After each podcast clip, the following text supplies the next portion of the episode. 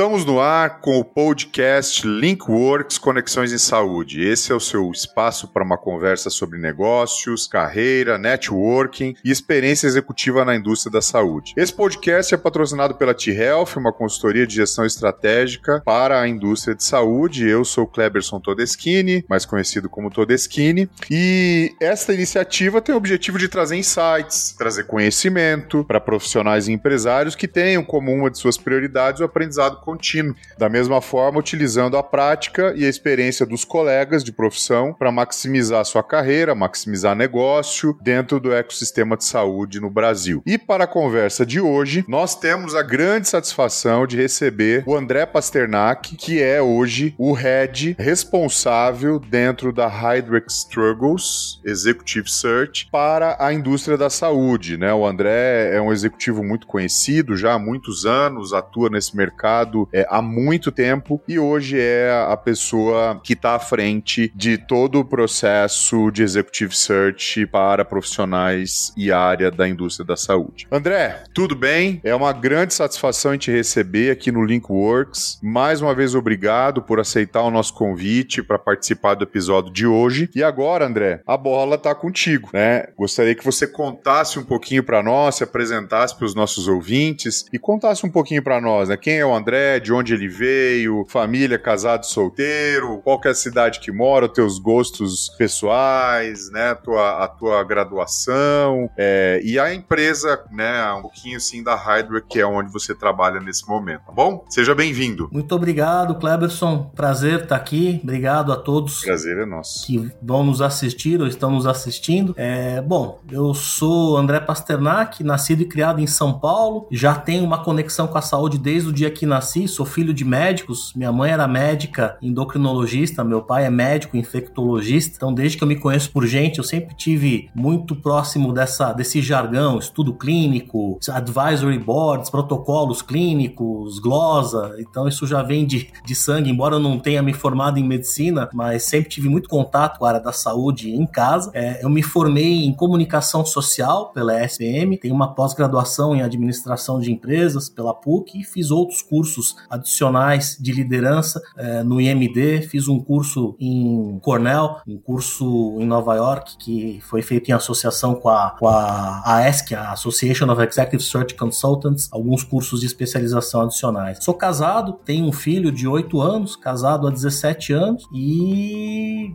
não tenho nenhum hobby muito diferente, não. Gosto de esportes tradicionais, não sou um cara de esportes radicais, não. Faço musculação, corro, jogo tênis, adoro jogar tênis, leitura, idiomas, conhecer outras culturas, viajar, nada muito diferente disso não. Eu sou apaixonado por história e principalmente histórias de vida, que tem muito a ver com o trabalho que eu desempenho hoje. Exatamente, André. Obrigado aí pela, pela introdução. E isso é muito legal, né? É, a gente sempre traz no Linkworks essa, essa perspectiva, né? Porque a gente sabe que por trás de grandes executivos que têm uma história de carreira, de crescimento e desenvolvimento, existe um ser humano igual a todo ser humano, né? Ou seja, completamente atingível, tem desafios, família e que já passou por altos e baixos, isso é uma coisa normal. Então, obrigado aí pela tua explanação. E aproveitando, fazendo o link, né? Como uhum. você comentou, adoro histórias de vida e que tem absolutamente tudo a ver com o mundo de Executive Search, que é onde você atua é, e muito bem. É, eu, Todeschini, conheço a tua trajetória, já te conheço há muitos anos, né? E agora, o público público que tá aqui nos ouvindo, né, alguns ainda não te conhecem. Então, conta um pouquinho para nós como é que tudo começou lá atrás, né? Como é que como é que tudo começou na sua carreira mesmo, no desenvolvimento da sua carreira, até você chegar como um executivo nesse momento da Hydra? Olha, eu acho que em boa parte dos casos, a profissão de consultor de executive search é algo que você você não sai da faculdade querendo se tornar um consultor for Executive Search. É muito difícil isso acontecer. E foi exatamente o meu caso. Simplesmente aconteceu. Eu não procurei e nunca tive como objetivo trabalhar na carreira que eu trabalho há 25 anos. Simplesmente aconteceu. Eu me graduei em comunicação e marketing na SPM. Então, o meu sonho era poder trabalhar inicialmente em agência de propaganda, na área de criação. Sempre fui um cara que escreveu bastante, sempre gostei de fazer associações com, com coisas aparentemente não muito, que não se associavam muito, que não eram muito. Eu sempre fiz muito trabalho de associar coisas aparentemente inassociáveis. A chamada criatividade, né? Sempre fui um cara muito criativo. Criatividade híbrida. É, é, exatamente. Então, no início eu queria ser criado, trabalhar com criação publicitária. Fiz estágio em agência de propaganda na área de criação, não gostei. Depois, mais próximo de me formar, eu busquei estágios na área de marketing em grandes organizações. Trabalhei na IBM, fiz estágio na área de marketing, acabei não sendo efetivado. Aí chegou no final do estágio,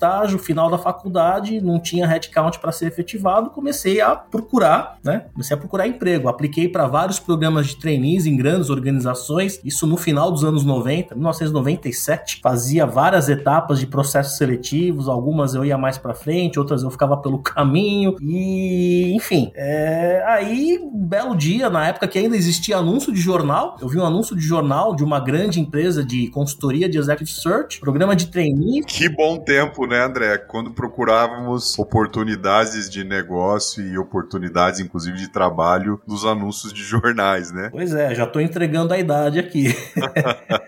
eu sou um cara rodado, mas, enfim, aí, poxa, recrutamento, seleção de executivos, será que de repente pode ser uma boa? Eu sempre fui um cara comunicativo, sempre gostei muito de conversar, de criar conexões com as pessoas. Deve, deve ter um lado forte de criar conexão com as pessoas. fui lá, apliquei e tô na profissão há 25 anos. Isso foi em junho de 97 e cá estamos nós. Acabei entrando completamente por acaso, não conhecia, óbvio, já existia internet naquela época, mas ela não tinha essa gama extensa de informações de pesquisa que a gente tem hoje disponíveis. E fui aprendendo a profissão, on the job training e me apaixonei e é isso que eu faço há 25 anos. Então, respondendo tua pergunta, não foi nem um pouco planejado. Eu não saí da faculdade querendo me tornar um consultor de executive search, simplesmente aconteceu. É, é interessante, né? A gente conversando com muitos executivos, a gente vê que isso acontece mesmo. No meu caso, né? Depois de, de olhando para trás, né? Mais de 25 anos de carreira na indústria de saúde, também não foi absolutamente nada planejado. E de repente eu caí na indústria de saúde, ali segui minha carreira e a aprendi, a maioria das coisas que eu aprendi hoje. As tuas passagens, André, elas foram no mundo de executive search por quais empresas? Comecei na Corn Ferry, ingressei no programa de trainees da Corn Ferry. Aí de trainee eu fui sendo efetivado, saí da Corn Ferry depois de quatro anos como associado júnior e nessa época eu queria entender um pouco como é que era o outro lado da mesa, o lado contratante. Acabei sendo ranteado para na época trabalhar para um dos clientes que eu atendia, que era a Nextel, telecomunicações comunicações. Então, eu trabalhei durante dois anos como é, Talent Acquisition e também fiz projetos ligados a treinamento e desenvolvimento é, na Nextel. E foi nessa época que eu descobri que eu tinha um perfil muito mais aderente à consultoria de search do que a recursos humanos de empresa. E aí, o que, que eu fiz? Eu resolvi empreender. Aí, depois de dois anos de Nextel, resolvi montar a minha própria empresa de search e trabalhava sozinho, não tinha mais ninguém. Era eu, o computador, o espelho,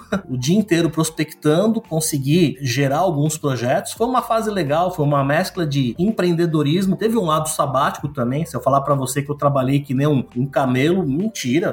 Teve épocas que eu trabalhei bastante, mas eu também aproveitei bastante. Era uma outra época da minha vida. Ainda não tinha formado família e foi uma experiência super importante. Tava indo bem com o meu negócio, aí recebi um convite para voltar para o mercado. Foi quando eu ingressei na época na FESA, é, que é uma empresa local de, de seleção de executivos. Foi em 2005 isso. Foi foi justamente nesse momento que eu comecei a atender a indústria da saúde. Ou seja, dos meus 25 anos de experiência como consultor de Executive Search, eu já atendo a indústria da saúde há 17 anos, como um especialista, atendendo a todos os setores, né, toda a parte de serviços e produtos de saúde, indústria farmacêutica, as empresas de medtech e toda a área de prestação de serviços de saúde, gestão hospitalar, laboratórios de diagnósticos, operadoras e por aí vai. E eu fiquei na FESA durante oito anos e meio praticamente. E aí, da FESA, eu fui para Tuget, né? E aí que começa um pouco da trajetória com o Heidrich, né? O que, aconteceu? A Tuget, quando eu ingressei na Tuget, a Tuget estava em franco crescimento e a Tuget rapidamente se tornou a maior empresa brasileira de seleção de executivos, trabalhando principalmente para empresas brasileiras, atendendo a donos, empreendedores, empresas investidas de fundos, de private equity. Esse tipo de perfil de cliente compunha praticamente 70% do portfólio da, da, da Tuget. Muito focado em altos executivos executivos, né, To Get, né, desde o início, né? Focado em altos executivos, é, top management, e eu ingressei na To Get com o objetivo de fazer crescer a prática de saúde, né? E graças a Deus eu tive também muita sorte, mas também trabalhei bastante e ajudamos aí a To Get a, a chegar num patamar que ela se tornou uma, uma vitrine para outros consolidadores. A empresa crescia dois dígitos todos os anos, era uma empresa muito inovadora, sempre teve uma gestão muito meritocrática. A To Get, no passado, originalmente era uma empresa investida de um fundo, era uma investida do Galícia Investimentos, que é um fundo formado por ex-executivos da Ambev, são pessoas muito experientes que estavam no conselho de administração da empresa. É, aliás, de todas as empresas que eu já trabalhei, as que tiveram a governança mais azeitada que eu já tive exposição, com certeza foi a To Get. Reunião de conselho, todos os elementos necessários para uma boa governança, eu tive isso muito forte na To Get. Foi, foi realmente uma grata surpresa, guardo excelentes recordações. Com certeza isso te credenciou, né, para você também ter trazer essa visão para Hydric, né, de um modelo de governança corporativa bem estruturada. Isso faz toda a diferença para uma empresa que quer crescer de forma sustentada, né? Com certeza. A To Get já três, quatro anos antes da Hydric adquirir, ela já tinha auditoria externa, ela tinha todo, ela não deixava nada a dever para ninguém, né? Tudo muito organizado, tanto é que durante o due diligence a To Get foi super elogiada pela qualidade, pelo nível dos controles que ela tinha. E obviamente, a Hydric ela estava querendo acelerar o crescimento dela aqui no Brasil e ela resolveu fazer isso inorganicamente, buscando uma empresa local para ser adquirida. Graças a Deus, essa empresa foi a To Get. Então, em setembro de 2019, a Hydric adquiriu a To Get e foi o maior deal de executive search da América Latina. E seis meses depois da aquisição veio a pandemia, ou seja, todo aquele processo de integração das culturas, sistemas, acabou sendo feito a forceps totalmente online, né? Ninguém esperava por isso. E obviamente, depois de um 2020 que foi difícil para todo mundo, 2021 a empresa teve o melhor ano da história no mundo e no Brasil, né? Pela primeira vez a Heineken globalmente é, ultrapassou um bilhão de dólares de faturamento anual. Foi o melhor ano da empresa no Brasil e a, esse ano a Heineken faz 25 anos de Brasil, 2022 e graças a Deus, 2022 versus 2021 nós também estamos crescendo year to date dois dígitos. A empresa vai muito bem, não podemos reclamar, estamos com bastante trabalho. Que bom, André. Eu me lembro que nós conversamos é, dentre os nossos bate-papos e café, né? Eu, eu, me lembro exatamente, né, de 2020, é, 2021 e a, a, como é que estava, né, o cenário, as perspectivas. E é muito bom ouvir isso, né? Ouvir isso que a Hydrec vem fazendo o seu papel, né, e alimentando a, as empresas com executivos de alto nível, né?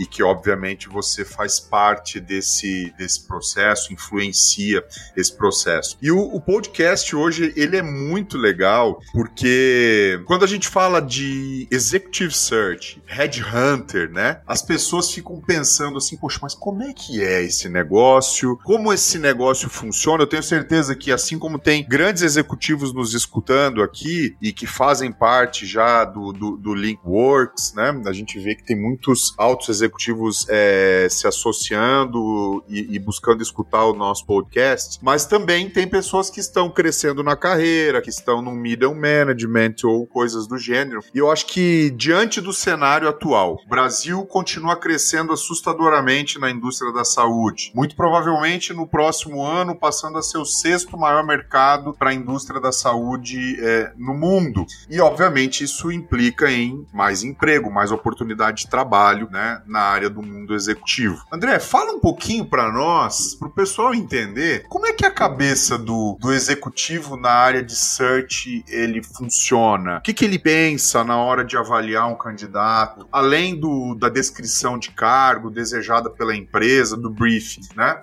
Como é que, como é que esse profissional ele olha para o outro lado e o que, que ele tenta avaliar no profissional de forma mais assim importante, mais concreta, para que o pessoal entenda né, a tua função e como é que o, o executivo de search pensa né, na concepção do seu trabalho, do seu objetivo? Olha, tentando simplificar um pouco para a gente não, não, a gente poderia ficar falando dois dias inteiros sobre o que, que eu procuro avaliar é tanta coisa mas obviamente numa entrevista de uma hora uma hora e meia eu procuro avaliar alguns pontos que eu acho bastante relevantes. Um deles é obviamente a comunicação. Como é que a pessoa começa a criar o vínculo como é que ela faz para criar a empatia e construir o storytelling para cativar a sua atenção? Eu quero entender como é que essa pessoa se posiciona não só perante a mim, que estou sendo o entrevistador, mas como é que ela faz para vender ideias num comitê executivo, vender um plano junto a um conselho de administração. Eu procuro entender como é que é a comunicação, quão efetiva é a comunicação verbal da pessoa que eu estou entrevistando, né? Porque comunicação é uma via de mão dupla, né? Eu acho que o ditado sou responsável pelo que você, pelo que eu falo, não pelo que você entende, eu acho esse ditado falacioso. Quem se comunica também é responsável pelo que o outro entende, como o outro vai interpretar a informação. Eu acho que clareza e assertividade na comunicação é uma coisa que eu procuro olhar meio que instintivamente. É... e obviamente a pessoa tem que falar isso de uma maneira determinada. Não estou dizendo que a pessoa tem que ser um showman, tem que ter uma personalidade super extrovertida. Eu já entrevistei executivos mais tímidos, mas que quando começaram a falar o que eles fizeram, eles foram muito assertivos e foram muito mostraram para mim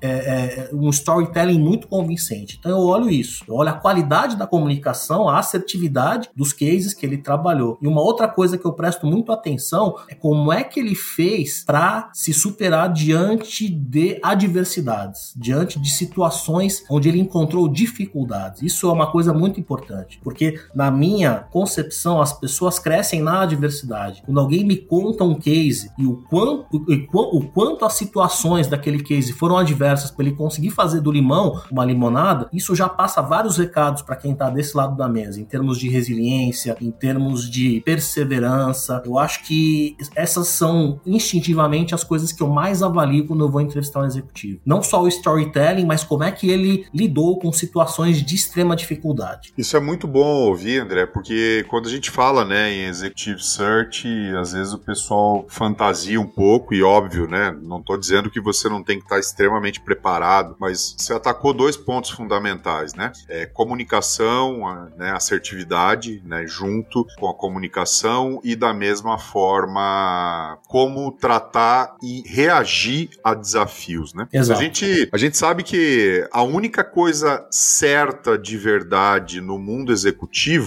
seja ele na indústria de saúde ou qualquer outra, é que alguma coisa vai mudar em algum momento. E como se adaptar a isso, né? Como reagir às adversidades, né? Para tomada de decisão. Então, eu vejo que, sem dúvida nenhuma, isso é fundamental. E uma outra pergunta que com certeza as pessoas que estão nos ouvindo é, se fazem nesse momento. Nós vemos que até um tempo, principalmente um pouco antes da pandemia, o foco de executive search nos momentos de, de entrevista e contratação, eles tinham um peso importante na área de hard skills né, também dentro do job description para cada função. E me corrija se eu estou falando alguma besteira, mas eu tenho observado que o soft skill é algo que tem pesado bastante na tomada de decisão da contratação de executivos. Você vê da mesma forma e, e por que que você entende que isso, é, essa balança tem pesado mais para um lado ou mais para o outro? Eu, eu vejo que os soft skills, mesmo antes da pandemia, sempre desempenharam um papel muito importante na hora de você decidir por contratar um executivo. Isso na pandemia se exacerbou ainda mais. Soft skills sempre foi, é, para mim, o soft skills é o como, é o como. Hard skills é o que fazer, o soft skills é como fazer. É, independente ou não de pandemia, de trabalho remoto, a forma como você endereça é, os problemas e, e, e delineia uma linha de pensamento para resolvê-los, isto sendo feito de maneira respeitosa, assertiva, porém sem passar a mão na cabeça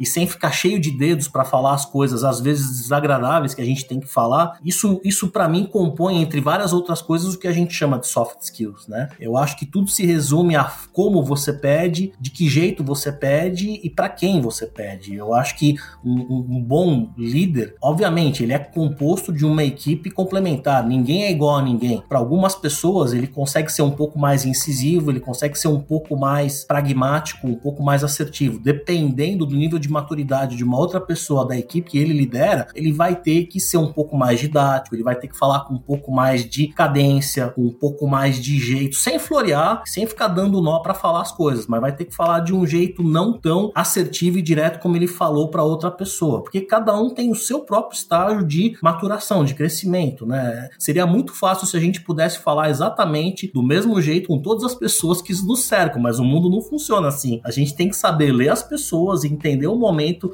profissional que a pessoa vive, às vezes o momento pessoal que o teu funcionário está vivendo e saber dar a mensagem da melhor forma, que ele receba da melhor forma. É isso. Então eu acho possível você comunicar uma má notícia, você dar uma notícia não tão popular para alguém, independente do nível de maturidade. Tem gente que consegue fazer isso com maestria, tem gente que não tem muita paciência para fazer isso. Eu acho que soft skills, entre várias outras definições, que é um termo muito subjetivo, passa por tudo isso, né? Como você comunica a mensagem como você constrói a empatia com o seu interlocutor, seja ele um fornecedor, seja ele o seu chefe, o seu funcionário e por aí vai tem várias formas, né? Excelente. E uma coisa que a gente vê, né, como você acabou de comentar, né, André? Ou seja, fazendo assim um, um, um resumo em, em, bullet points: comunicação, assertividade, como reagir às adversidades do dia a dia, nas tomadas de decisão, como endereçar né, as situações e muito dentro do contexto de forma e conteúdo, né? Ou seja, saber direcionar é, a forma e o conteúdo.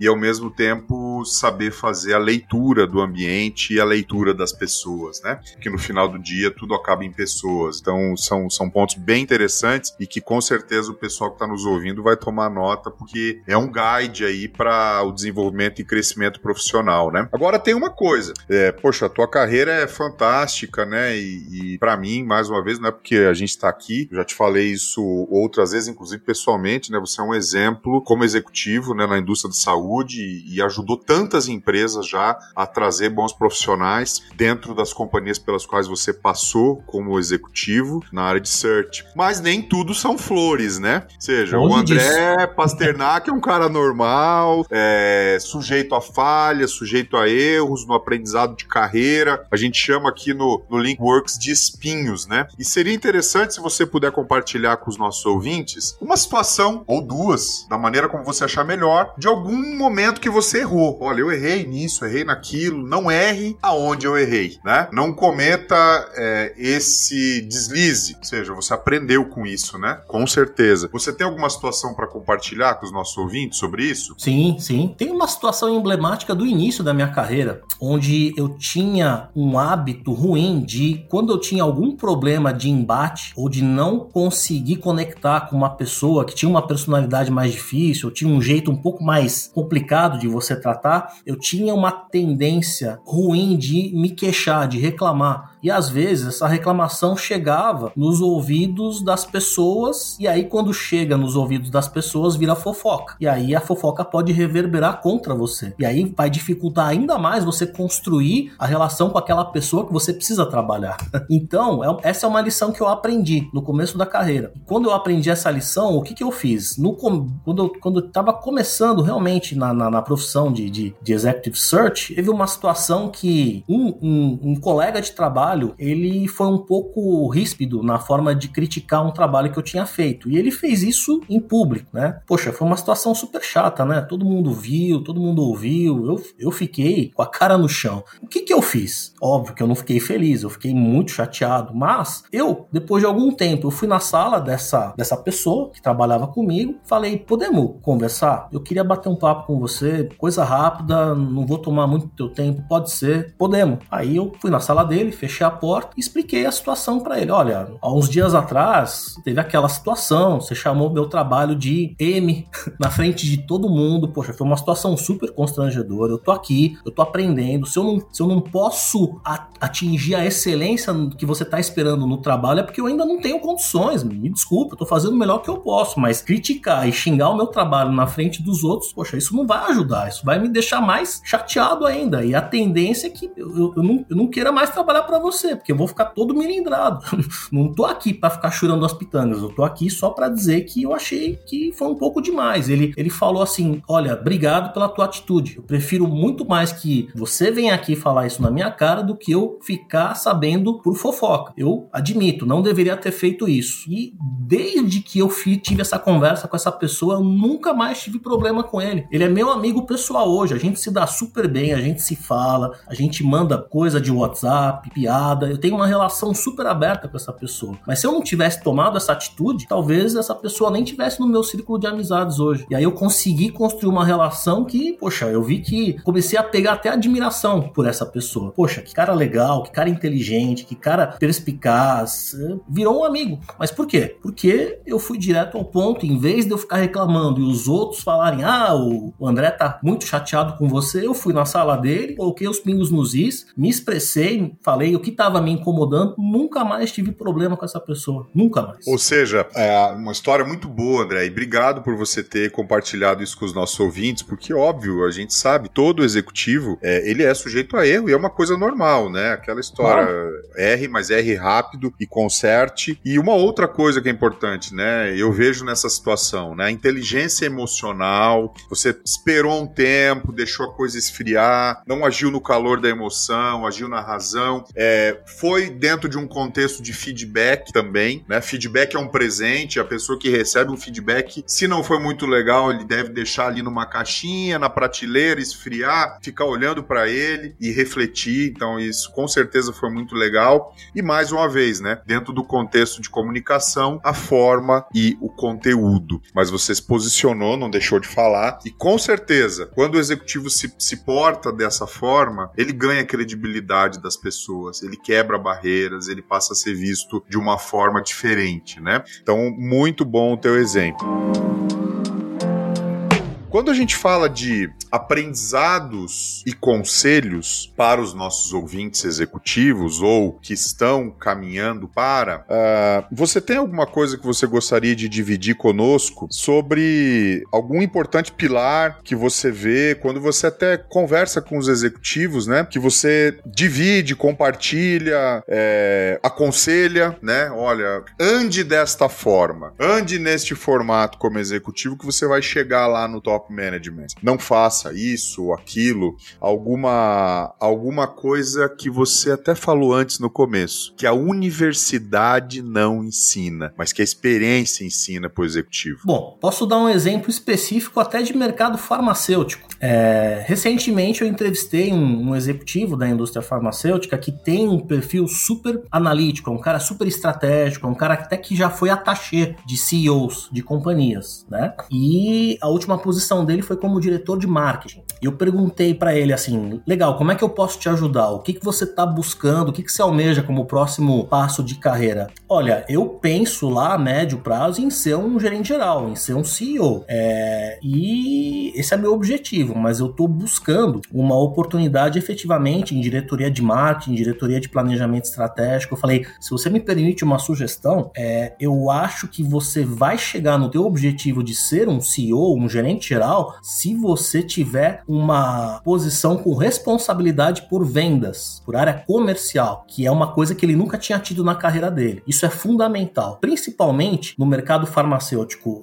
Os, os, os CEOs que eu conheço, os presidentes que eu conheço, eles tiveram alguma experiência na carreira cuidando, liderando um PNL de vendas, sendo responsável por uma equipe de vendas, uma força de vendas. Você nunca teve essa experiência, você sempre interagiu, você conhece, na essência, o que é o trabalho de vendas vendas, de área comercial, mas uma coisa é você conhecer e interagir, outra coisa é você liderar uma área comercial, ter o PNL de uma área comercial. É fundamental você pagar esse pedágio. Nem que você faça uma movimentação lateral, mas para você ganhar essa experiência, ganhar esse corpo, essa estatura, porque sem essa experiência, dificilmente você vai conseguir é, ser visto como um gerente geral ou um CEO de uma companhia lá na frente. Você tem que ter uma experiência liderando a área de vendas. Então, isso é um exemplo prático que eu falei recentemente com um executivo da indústria farmacêutica que eu, que eu entrevistei. Eu concordo contigo. Eu, né, falando especificamente da minha carreira, eu sempre fui é, focado na área comercial. Esse é um pilar muito, muito forte na minha carreira. Já passei por várias áreas, obviamente, na indústria da saúde, tanto de classe terapêutica, segmento de negócio e posições. E olhando para trás, vejo, né, hoje como diretor executivo da T-Health Consultoria para a indústria da saúde, mas olhando para trás eu vejo que, sem dúvida, a área comercial é fundamental, né? É, entender o business de uma maneira muito profunda é fundamental. E aí é, fica uma pergunta também para você nos ajudar com os nossos ouvintes, porque eu já tive algumas discussões sobre isso com executivos, tanto de marketing quanto de vendas, área comercial e marketing. E óbvio, a gente sabe que o comercial ele é um drive fundamental, mas marketing também é uma coisa que ajuda muito, porque te ajuda a desenvolver a, a parte estratégica. O que, que a gente vê mais hoje, André, na prática? Grandes executivos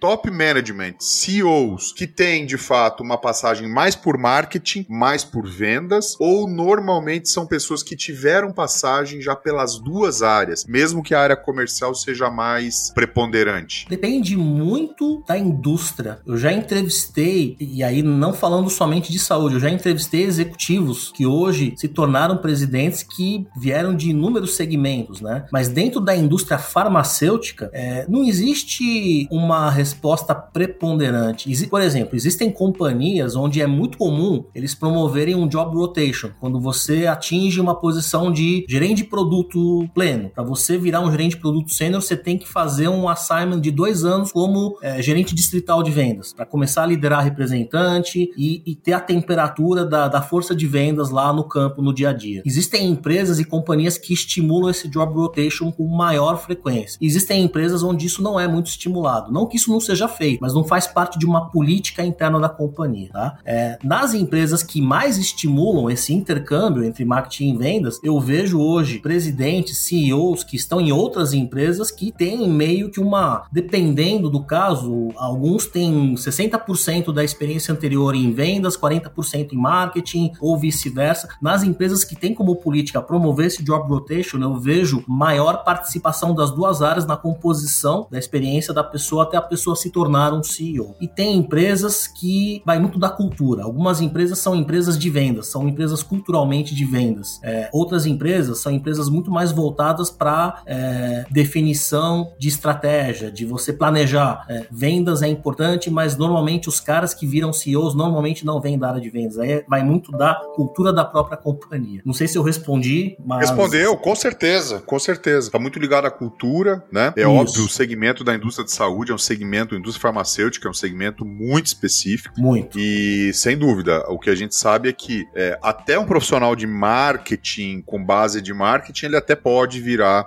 né, se transformar e, e, e chegar a uma posição de, de CEO. Mas, é, com certeza, é muito mais fácil se ele tiver mesmo toda essa visão de área comercial e, e, e essa, essa experiência. Se for híbrido, melhor ainda, né? Como você falou, né? Um assignment, as passagens. Eu nem diria que é mais fácil, Cleberson. Eu diria que é uma transição mais fluida. Mais ela fluida. Acontece. Ela acontece. Acontece melhor, né? Ela não que seja mais fácil. Eu conheço CEOs que não tiveram uma experiência prática liderando um PNL de vendas e são presidentes, são CEOs hoje, mas é, comparado com aqueles que tiveram uma atuação em vendas, eles, eles chegaram a essa posição de CEO alguns anos antes, porque já tem a temperatura do negócio, sabe como, como as coisas funcionam lá na ponta da operação, no front. E isso é uma experiência em vendas. Isso pode se traduzir até, né, André, é, falando da fluidez, numa melhor adaptação, principalmente nos primeiros anos, né, e entender de uma maneira mais rápida o negócio só vai contribuir, inclusive até para solidez, para longevidade da carreira dele naquela posição, né, para dar um retorno ainda mais rápido para a companhia, né. Agora eu vou te fazer uma pergunta interessante. Do ponto de vista de fortaleza, né, quais são as duas principais? Ó, eu tô fazendo um papel aqui meio que do, do Executive Search, né?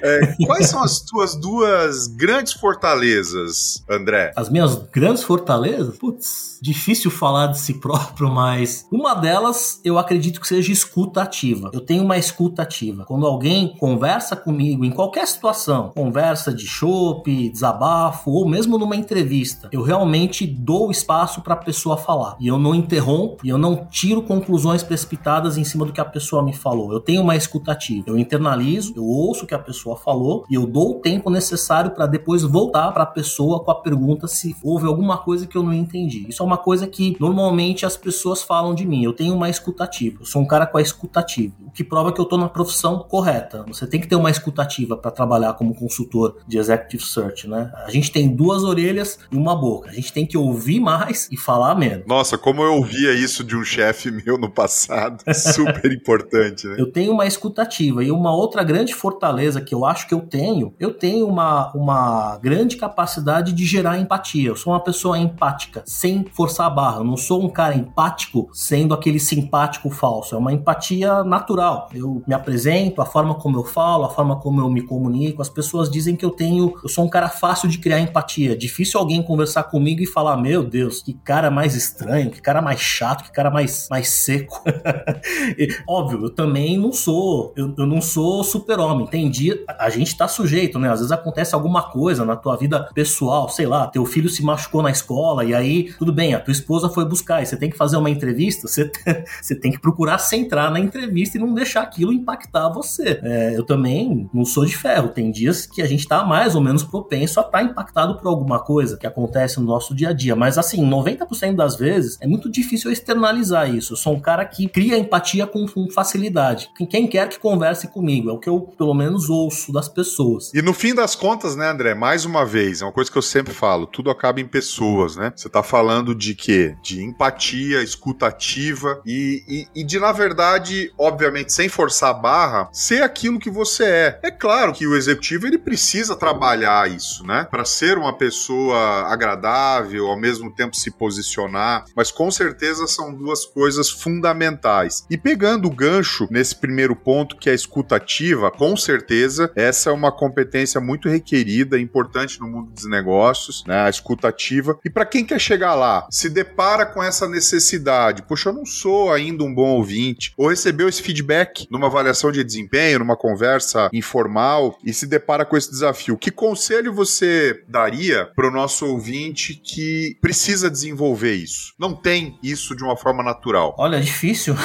Ou como desenvolver, como investir né, nesse, nesse ponto para que de fato seja fortalecido né, essa questão e esse desafio no executivo? Eu acho que é, é muito complicado, porque isso vem, isso vem muito da personalidade. Tem, tem gente que nasce e tem naturalmente a escutativa e tem gente que não, não tem. O cara que não tem, como fazer é, ele, ele vir a ter? Eu acho que você tem que pegar alguma situação da vida pessoal ou profissional dele e mostrar o quanto aquilo é, e, e, e, causou transtornos para ele justamente por causa dessa característica. Ele não ouve, ele não tem a escutativa, ele quer já fazer a ideia formada antes do cara terminar de falar. É, eu acho que você tem que, se você conhece bem a pessoa, se você tem uma abertura e um grau de amizade forte com essa pessoa, você tem que fazer ela pensar: olha, pensa naquela situação que aconteceu com você há dois, três anos atrás. Pensa na postura que você teve. Se você tivesse tido uma escuta mais ativa, você acha que o resultado não seria diferente? Tem que fazer a pessoa se, se questionar. No mínimo, né, André? No mínimo, mesmo que a pessoa não, não tenha essa, esse pilar como uma grande fortaleza, é possível é, trabalhar dentro desse contexto que você colocou como exemplo para reduzir danos, né? Exato. Reduzir danos, mitigar risco. Repensa a sua postura. Se você tivesse tido uma escuta mais ativa, ou tivesse é, se mostrado mais aberto a ouvir a opinião dos outros, pensa que daquela situação, o resultado daquela situação não teria sido tão ruim como foi. Por quê? Porque você não teve essa escuta ativa. Eu acho que você tem que fazer a pessoa refletir. E é um, é um tipo de conversa que vai depender muito do grau de liberdade que você tem com, com o fulano, né? E é aquilo que você falou, no final tudo se resume a pessoas. A, a, a, a falta de escuta ativa, ela gera falta de empatia. Eu conheço executivos que foram entrevistados por outros consultores de executive search e reclamaram, poxa, mas o cara, o cara não ouve.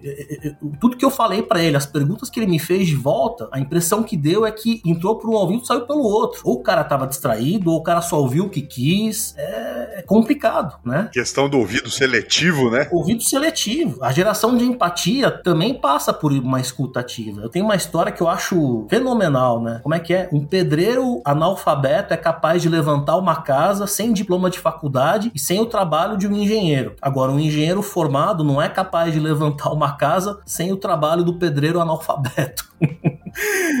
é, é. Altamente impactante, né? Se olhar então. a coisa dos dois prismas e, e, como de fato uma pessoa precisa escutar a outra, né? Senão nenhuma vai chegar na conclusão da boa obra, né? Você pode ter a melhor formação do mundo, você pode ser o cara mais capaz, o cara mais inteligente, mas se você não souber lidar com pessoas, se você não souber se comunicar e não souber pedir as coisas para as pessoas, as pessoas não vão fazer o que você quer. As pessoas vão te achar chato, antipático, arrogante. Eu acho que do, disso que eu falei para você, da história do pedreiro e do engenheiro, se resume a isso. Não adianta o cara se colocar num pedestal, falar, ah, você é o mestre de obras, eu sou engenheiro, eu estudei para estar tá aqui, você vale menos que eu. Não é por aí, não é assim que se constrói empatia, certeza.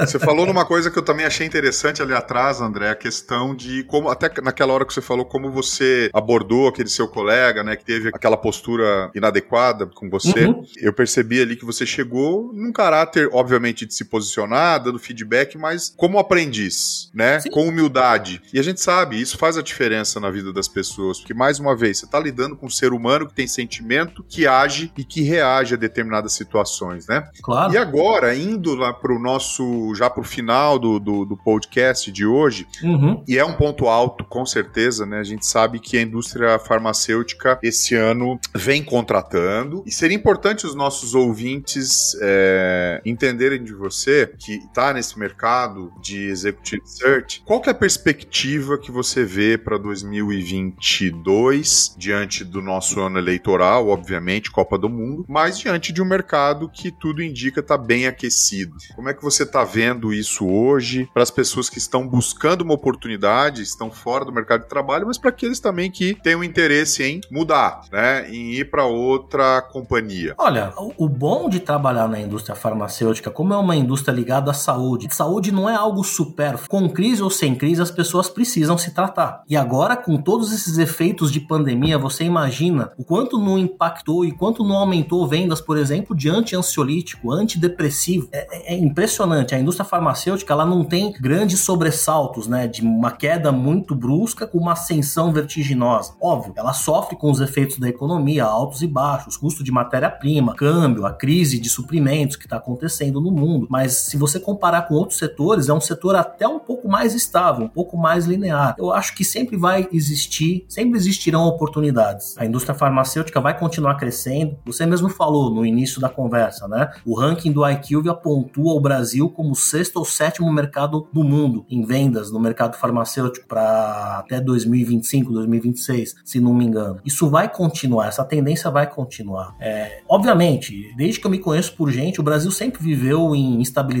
política e econômica. Isso não é de agora. Vai continuar sendo assim. A eleição. É característica do é nosso país, né? Tá, tá, tá, no sangue, tá no sangue. A gente, eu sou de uma época, entregando a idade, eu sou da época da troca das moedas, sete, sete vezes que trocou a moeda, eu sou da época da inflação de 80% ao mês. A gente sempre viveu num país em crise, gente, mas o Brasil, ele é tão grande, ele tem tanta oportunidade que não é o resultado das eleições que vai mudar alguma coisa muito radicalmente. É óbvio que vai gerar uma certa especulação, algumas empresas vão ficar um pouco mais assustadas, vão colocar um pouco mais o pé no freio, mas, por exemplo, as empresas nacionais que estão acostumadas com a nossa dinâmica de política de economia, essas daí estão com o pé no acelerador. Eu acho que se alguém colocar um pouco o pé no freio diante de tudo que é distorcido pela mídia global sobre o Brasil, que tem muita coisa que é real e tem muita coisa que é distorcida, esses caras, sim, as multinacionais, os grandes grupos estrangeiros, esses tendem a colocar o pé no freio, não sair do Brasil, mas entender, deixa, vamos entender como é que a coisa vai ficar aqui. Aí em 2023 a gente volta a operar no cenário que a gente acredita que seja o melhor. Mas a, a indústria nacional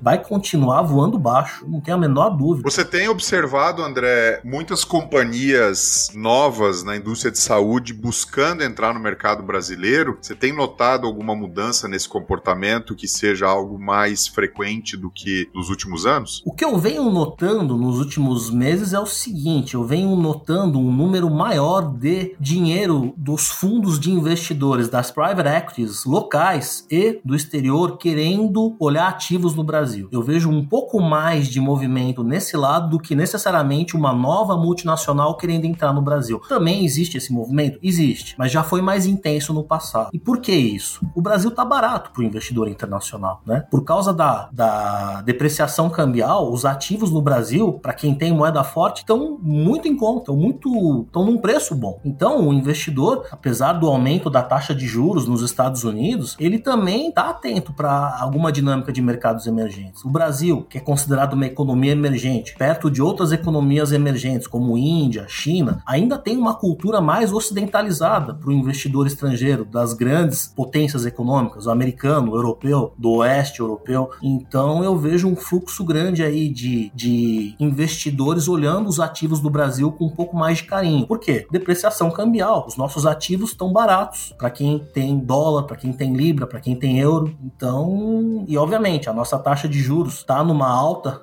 e a remuneração do capital aqui não é ruim para o investidor estrangeiro. E os ativos estão baratos, por que, que o cara não vai olhar o Brasil? Excelente, excelente. André, muito bom, muito bom estar uh, tá conversando com você. Uh, a gente chega aí no, no, no final do nosso podcast, do nosso episódio, e eu tenho certeza que você respondeu a muitas e muitas dúvidas dos, dos executivos, das pessoas que se preparam para essa caminhada, que estão em fase D, e inclusive para o top management. Né? Eu queria te agradecer por isso, tá? É, em nome do Linkworks, agradeço mais uma vez pela tua participação no episódio de hoje. Agradecemos também toda a nossa audiência que vem aumentando de maneira consistente a cada episódio e esperamos, né? Esperamos todos os nossos ouvintes para escutar de fato esse podcast muito rico e de alguma forma as conexões que nós estamos estabelecendo na indústria de saúde. Quero convidar também os nossos ouvintes para curtir a nossa página no Instagram, no LinkedIn, acompanhar nossa programação nas redes sociais e também aproveitar para fazer uma recomendação. Em nome do André, nem, nem falamos sobre isso, mas é, eu acompanho semanalmente as tuas publicações no LinkedIn,